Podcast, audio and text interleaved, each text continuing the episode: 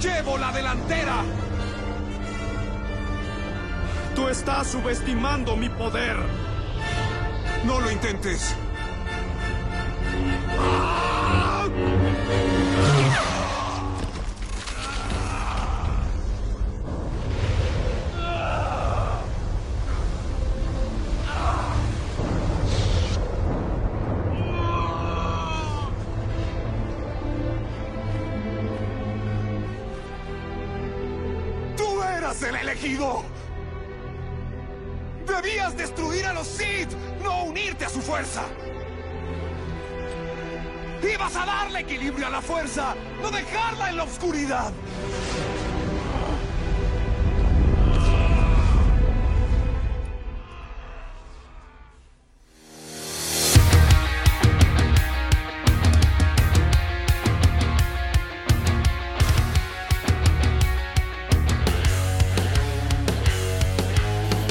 Bienvenidos y bienvenidas a un nuevo capítulo de Siempre en Movimiento. ¿Cómo están, chicos, chicas?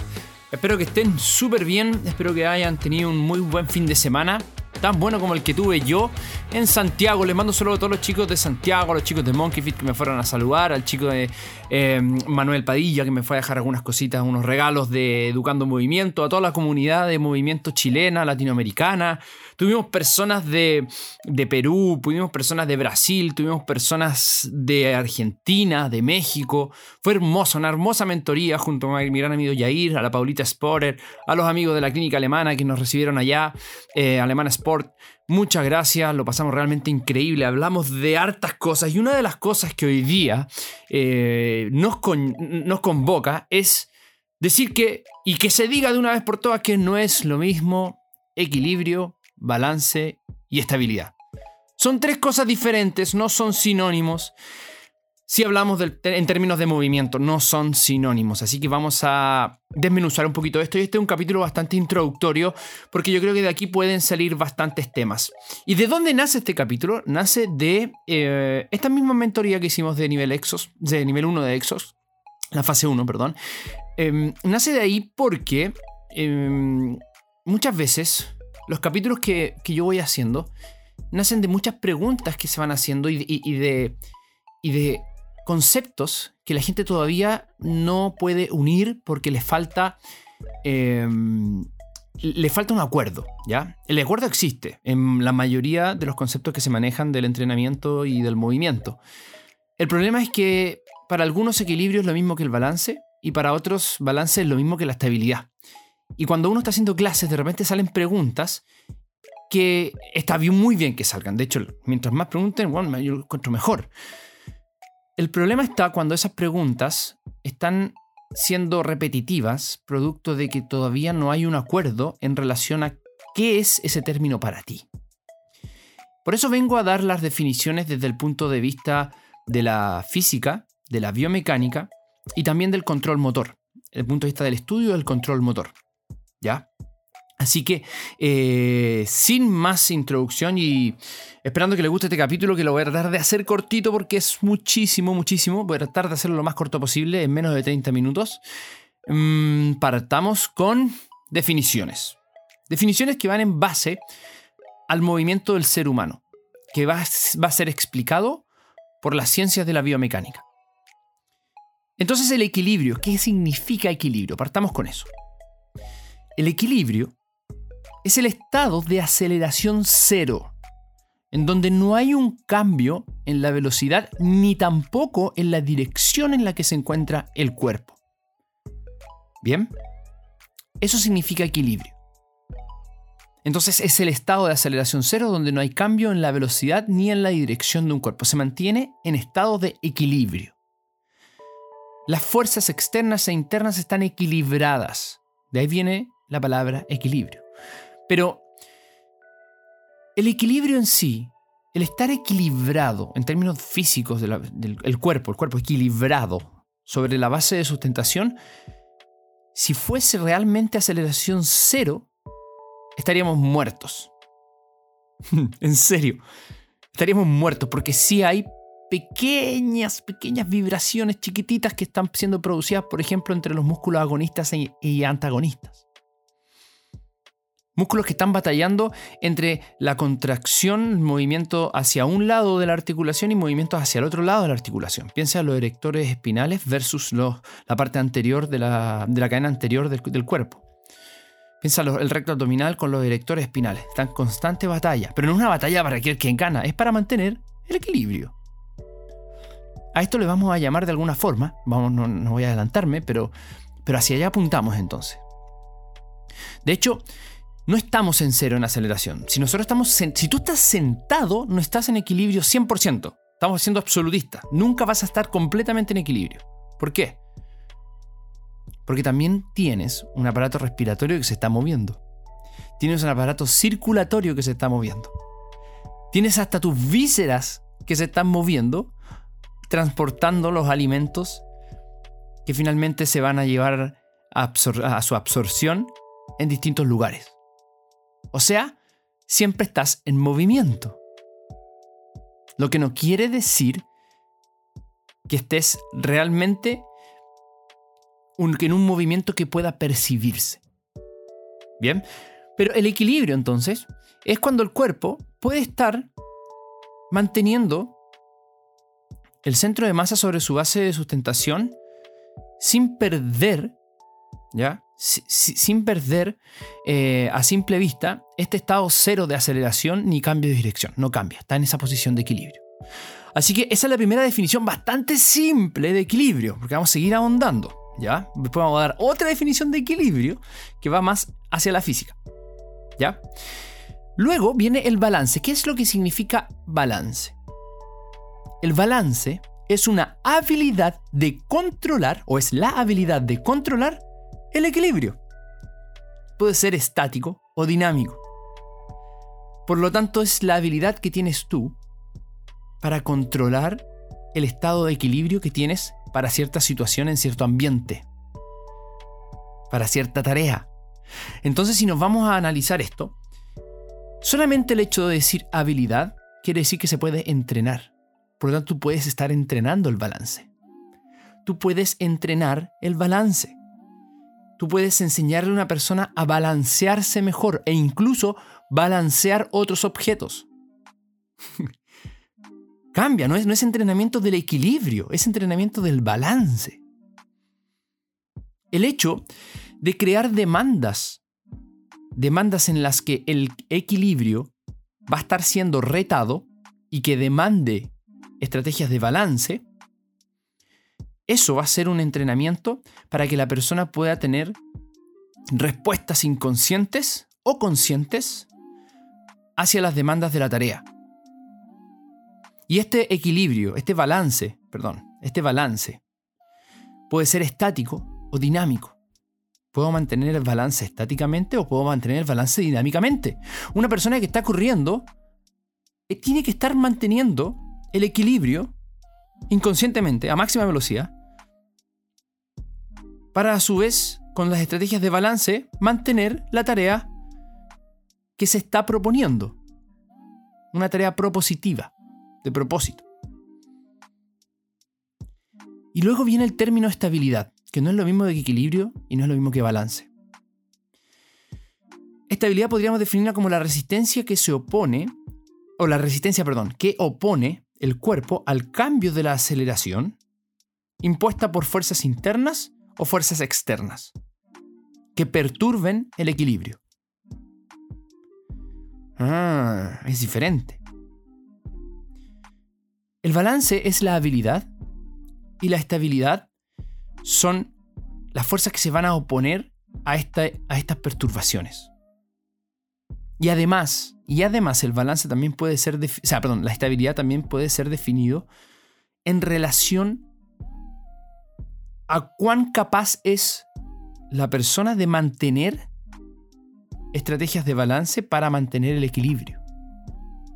Por ejemplo, puedes tener, y de ahí viene em, la palabra estabilidad con un apellido, por ejemplo, una base de sustentación estable. ¿Y qué es lo que es una base de sustentación? La base de sustentación está delimitada por los puntos de contacto que tú vas a tener contra el suelo y lo que estos generen voy, a tratar de hacerlo lo más simple posible porque no es la idea irnos en algo que no toda la gente pueda entender. Bien. Eh, porque si, nos vamos después a algo mucho más específico, podría ser que ya muy poca gente pueda entender esto. La idea es que la mayoría lo pueda entender. Entonces, la base de sustentación está hecha por los puntos de contacto y la superficie que hay entre estos puntos de contacto y donde las partes del cuerpo se van a poder mover. ¿ya? Por ejemplo, si tú estás a dos pies, tus dos pies son la, la superficie de contacto y el espacio que hay entre ellos es tu base de sustentación. Si estás en cuatro apoyos, en cuadrupedia, una cuadrupedia mano-rodilla, o sea que son las manos y las rodillas los que están principalmente en puntos de contacto, vas a tener una base de sustentación cuadrada. ¿Bien? Bueno, igual depende de cómo te coloques, pero una base de sustentación mucho más amplia. Por lo tanto, una base de sustentación, la cual sea muy angosta, que tenga muy poca área, esa base de sustentación va a hacer tus demandas de equilibrio sean mayores, que tus estrategias de balance empiecen a trabajar y que además estés en una posición inestable. ¿Bien? ¿Puedes lograr estar en estabilidad? Sí, pero vas a tender hacia la inestabilidad por la pequeña eh, base de sustentación.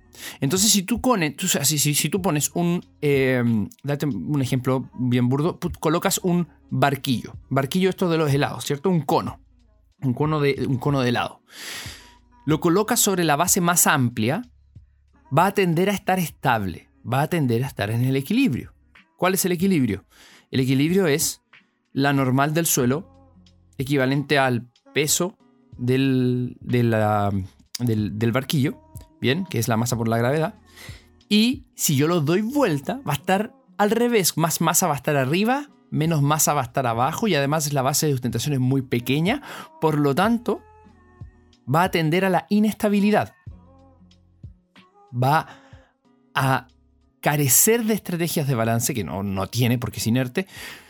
Por lo tanto, va, va a costar balancearlo y va a tender al desequilibrio.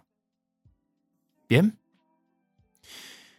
Entonces aquí empiezo como a abrirte el cráneo y decir, perfecto, ¿puedo entrenar el equilibrio? Son preguntas que vamos a ir contestando. ¿Puedo entrenar el equilibrio? ¿O más bien estoy entrenando el balance?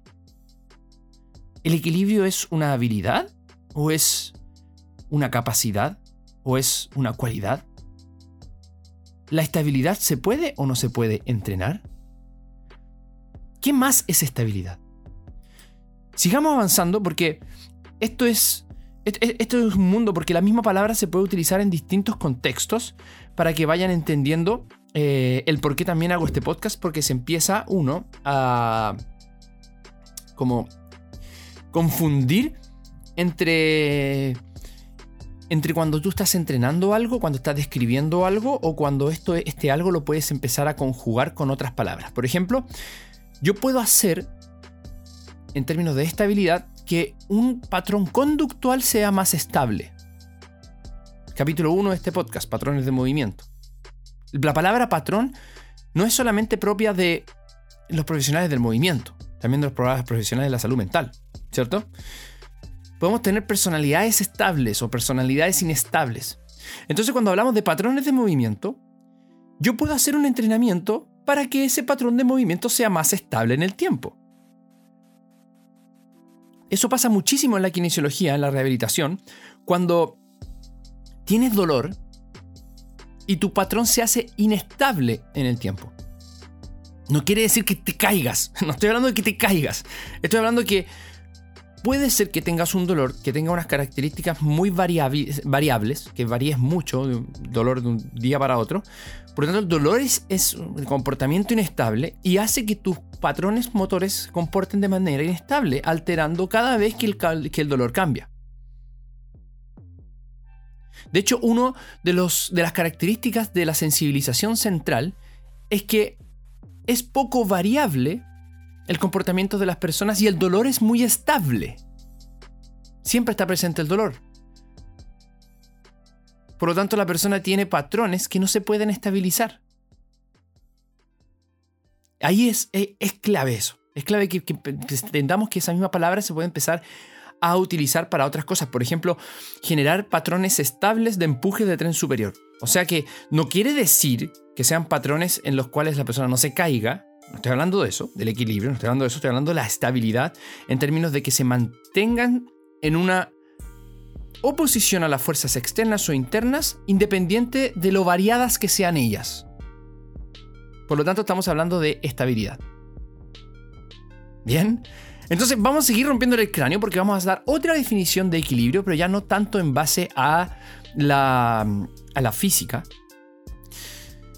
sino que en la definición de que el equilibrio además es el estado de inmovilidad del cuerpo o de un cuerpo, mientras que dos o más fuerzas de la misma intensidad actúan en el mismo sentido.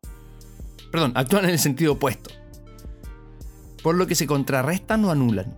En este caso podría ser el simple hecho de dejar una taza, dejar la taza en la mesa, esa taza por el hecho de estar en una posición de equilibrio donde las fuerzas se están oponiendo, a eso le podríamos llamar equilibrio con objetos en inmovilidad.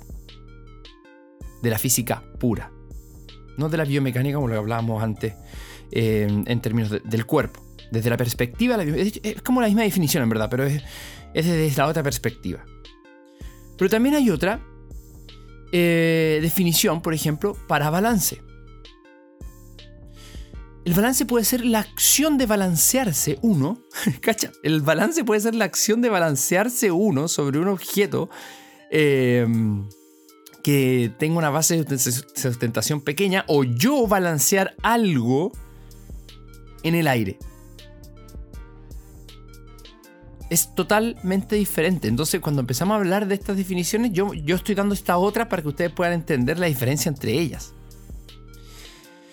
Entonces, cuando nosotros empezamos a, leer un poquito de, próceres como Mark Latach o, Bobat, nos vamos a dar cuenta desde la neurología que tenemos diferentes formas de describir estos fenómenos y de, de separarlos y desmenuzarlos. Entonces, en este caso yo voy a, anclarme de la referencia em, del libro.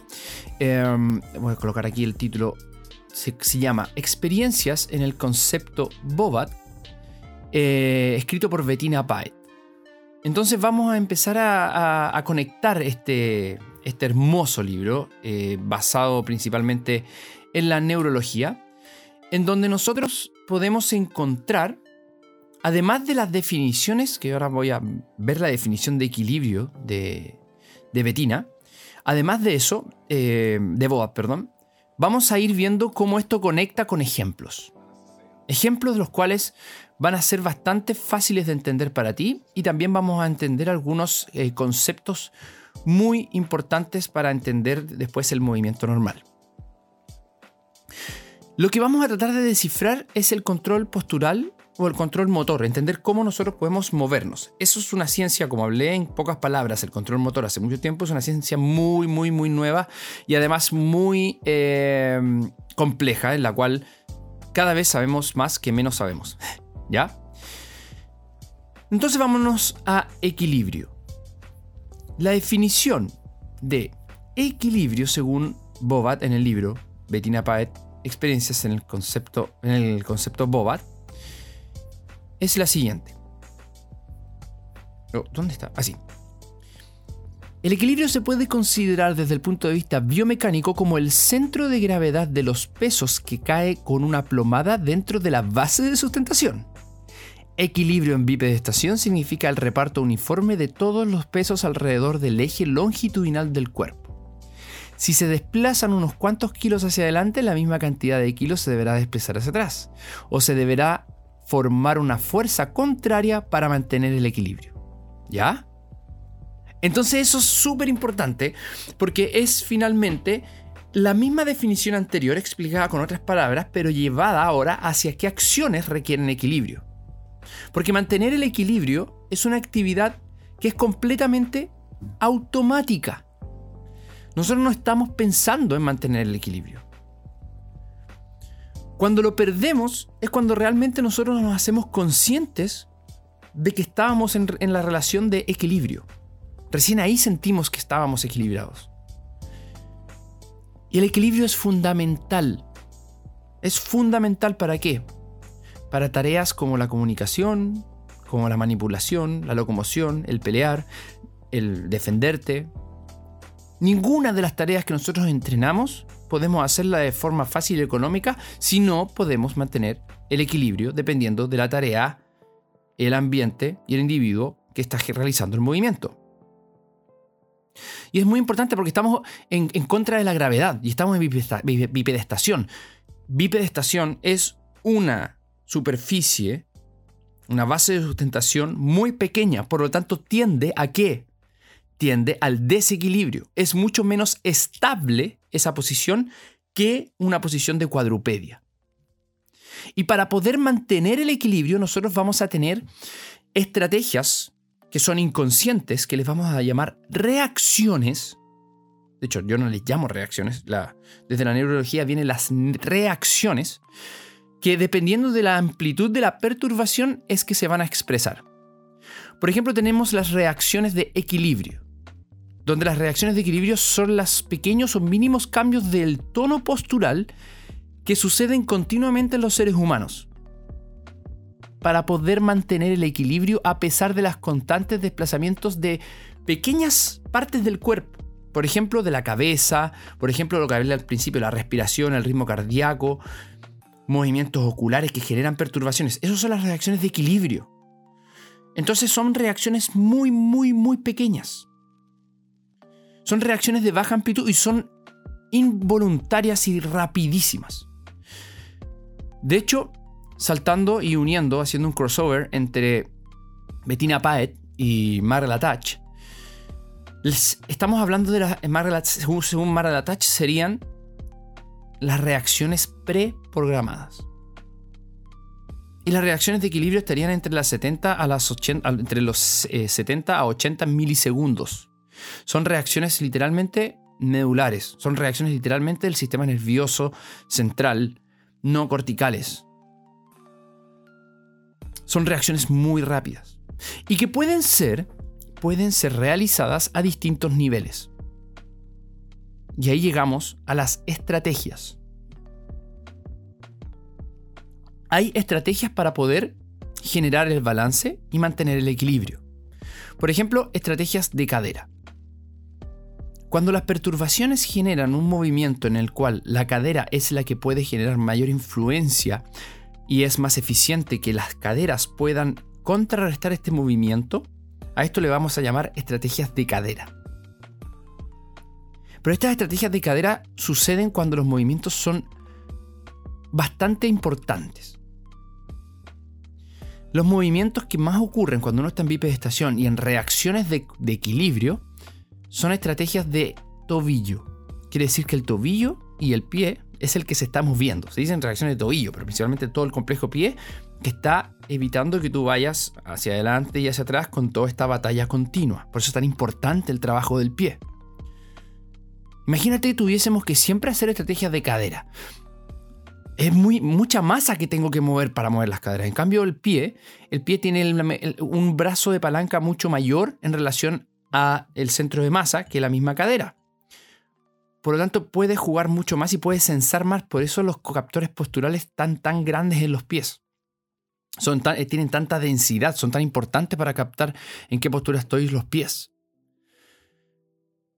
Entonces, las estrategias de cadera, estrategias de tobillo, van a ser estrategias que yo voy a utilizar dependiendo de en qué momento estoy, la situación, la tarea y el ambiente. Pero además de eso tenemos otras reacciones que son mayores, de mayor amplitud. Tiene que pensar en fuerza.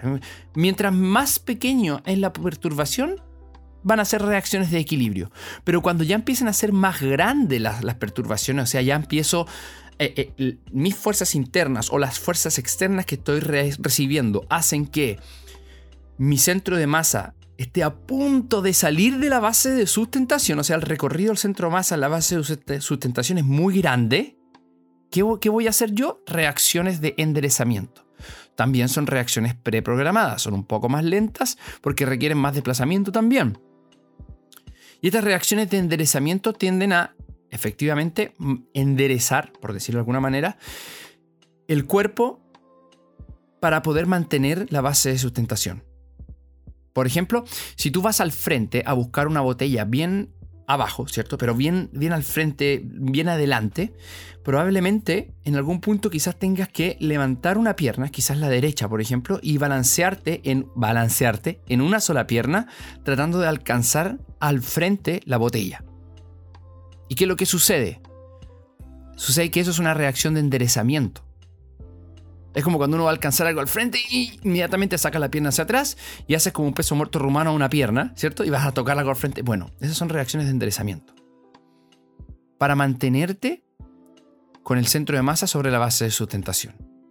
Pero en algún punto vas a perder el balance si sigues avanzando. En algún punto vas a perder el estado, ya perdiste el estado de equilibrio porque estás en movimiento. A lo mejor estás balanceado, pero vas a tener que, uy, mejorar este, este estado porque estás literalmente cayéndote. Ahí llegan las reacciones de apoyo. También esas reacciones de apoyo, según Bobat, eh, la touch habla mucho más de, que aumenta la amplitud de la perturbación y empiezan las de tropiezo, stumble, ¿ya? Que es cuando tú ya tienes que sacar el pie hacia adelante para evitar caerte. O tienes incluso que, imagínate, estás en, una mesa muy larga, imagínate una mesa, tú estás en la cabecera y es muy larga y está la sal justo al medio. Entonces tú vas a tratar de alcanzarla con la mano con reacciones de enderezamiento, utilizando estrategias de cadera, que sería la bisagra de cadera, llevando la cola atrás y tu mano hacia el frente, y no puedes seguir avanzando y te apoyas con la mano izquierda en la mesa. ¿Para qué? Para aumentar tu base de sustentación, para aumentar tu estabilidad y seguir avanzando propositivamente hacia el objeto. Y ahí acabamos de pasar por un flujo de estrategias que generó la persona para poder llegar. No pensó en poner la mano. No pensó en poner la mano. Lo que pensó fue, loco, tengo que agarrar el salero porque quiero echarle sal a esta carne que está muy rica, pero le quiero echar más sal. Para ello tengo que alcanzar el salero y el sistema lo único que hace es medir las variables, entender en la situación en que se encuentra, cuál es el cuerpo que tiene y lógicamente generar los ajustes eligió estrategias de cadera, fue una perturbación interna grande, muy amplia, y dijo, no, mm, con estrategias de cadera no me sirve solamente. Vámonos a estrategias de apoyo, ¡pum! O reacciones de apoyo, perdón. Se genera la, desde una reacción de enderezamiento, que sería una estrategia de cadera, comienza una reacción de apoyo. Y aquí es fundamental la reacción, ojo, escúchame, la reacción y la preprogramación. ¿Qué significa preprogramada o qué significa reacción? Que no es consciente, que no estoy pensando en cómo hacerlo. Entonces cuando hablamos del entrenamiento del balance y cuando hablamos del entrenamiento de la estabilidad, no quiere decir solamente entrenar en superficies inestables, porque eso es solamente una variable. Porque puedes entrenar estabilidad y puedes entrenar balance y puedes eh, entrenar en a cierto, cierto punto el equilibrio donde en superficies estables, muy amplias, o en superficies más inestables, más pequeñas. E incluso superficies que son estables solamente, solamente por, por, la, por la superficie donde está, no se mueve, pero tu base de sustentación está predispuesta a la inestabilidad, como hacer movimientos a una pierna. Esto va mucho más allá de entrenar arriba de un bosu. No porque yo esté entrenando arriba de un bosu quiere decir que estoy entrenando el equilibrio. Y no porque yo estoy entrenando arriba de un bosu quiere decir que yo estoy entrenando la propiocepción. Porque para que se lleven a cabo todas estas estrategias, todas estas reacciones preprogramadas, para que se lleve a cabo la estabilidad, para que se lleve a cabo las estrategias de balance y para que se lleve a cabo una, un equilibrio, Necesito propiocepción. Necesito sinestesia, necesito la somatosensación. Y eso, lamentablemente, no lo puede aislar un BOSU. Porque es una sola variable. Una sola parte es inestable. Y nosotros no nos vamos a mover así siempre. Todo tiene su tiempo y su lugar. Yo, en lo personal, no he tenido que ocupar un Bosu en años. Años, más de 8, 9 años. No, no he tenido que ocupar un Bosu. Ocupé, sí, cuando era más novato. Pero me di cuenta que en qué situación, en términos de transferencia, vas a utilizar un Bosu para hacer el deporte o la vida diaria. En muy pocas. Y cada día más van saliendo muchísimos más estudios que eh, demuestran que eh, las, plataformas inestables son tan poco, son tan atípicas al movimiento normal humano que generan un decrecimiento del output de fuerza. Simplemente por trabajar en posiciones en las que no estás eh, hecho, para superficies para las cuales no estamos hechos y para las cuales probablemente no te vas a desempeñar. No estoy diciendo que no se ocupe, estoy diciendo los pros y los contras. Bien. Entonces, es un mundo, porque cuando llegas y, vas a hablar, por ejemplo, yo quiero estabilizar. ¿Qué es entonces estabilizar una articulación? ¿Qué es entonces una articulación más estable o menos inestable o menos estable? ¿Qué es lo que significa eso? Ese es el cuestionamiento. A lo mejor tengo que balancear fuerzas para estabilizar. Mm. A lo mejor tengo que entrenar el equilibrio a través de el balance, que es la acción de mantener el equilibrio, para poder estabilizar una articulación o incluso para poder estabilizar algo, hablando de estabilización, necesito movilizar otras partes que no se están moviendo. Por lo tanto, chicos y chicas, cuando ustedes hablen de equilibrio, balance y estabilidad, son cosas totalmente diferentes. ¿Son relacionadas? Sí. ¿Tienden a confundirse y decir que son sinónimos? Sí. ¿Por qué? Porque no nos gusta hablar en sentido científico, porque no leemos y tratamos de quedarnos ahí nomás. Entonces yo les digo, con autores y referencia, de la siguiente manera. Equilibrio es el estado de aceleración cero donde no hay cambio de velocidad ni de dirección del cuerpo. Entonces yo puedo ver a simple vista si una persona está equilibrada o no. Balance es la habilidad de controlar el equilibrio estáticamente o dinámicamente. Y la estabilidad es la resistencia que opone el cuerpo a las perturbaciones externas o externas de aceleración o desaceleración. Pero además la estabilidad, el balance y el equilibrio van a tener otros usos, porque no son propios solamente del movimiento humano. Pero si tú dices que estás arriba de un bosu o que estás arriba de una superficie inestable porque estás entrenando el equilibrio, piénsalo bien porque a lo mejor sí, en parte estás entrenando el equilibrio, pero en parte también estás entrenando otra cosa. Y no quiere decir que arriba del Bosu se trabaje solamente la estabilidad. La estabilidad se trabaja de muchísimas otras formas. De hecho, para poder entrenar la estabilidad, el cuerpo tiene que sentir lo que es estar estable, no sentir lo que es estar inestable solamente. Eso chicos y chicas, espero que haya quedado un poco claro. Traté de ir lento, traté de ir redundante, traté de ir eh, hablando paso a paso lo que es cada una de las definiciones. Y les pido por favor, si es que esto te fue útil para ti, estudiante de kine, estudiante de preparación física, de lo que sea, si, si realmente te fue útil, por favor compártelo con otras personas, discute, eh, escríbeme como me han escrito muchísimos. Muchas gracias a los que me han escrito y muchas gracias a los que siempre aportan desde el feedback con respeto y con buena onda. Un gran abrazo y nos vemos en el siguiente capítulo de Siempre en Movimiento.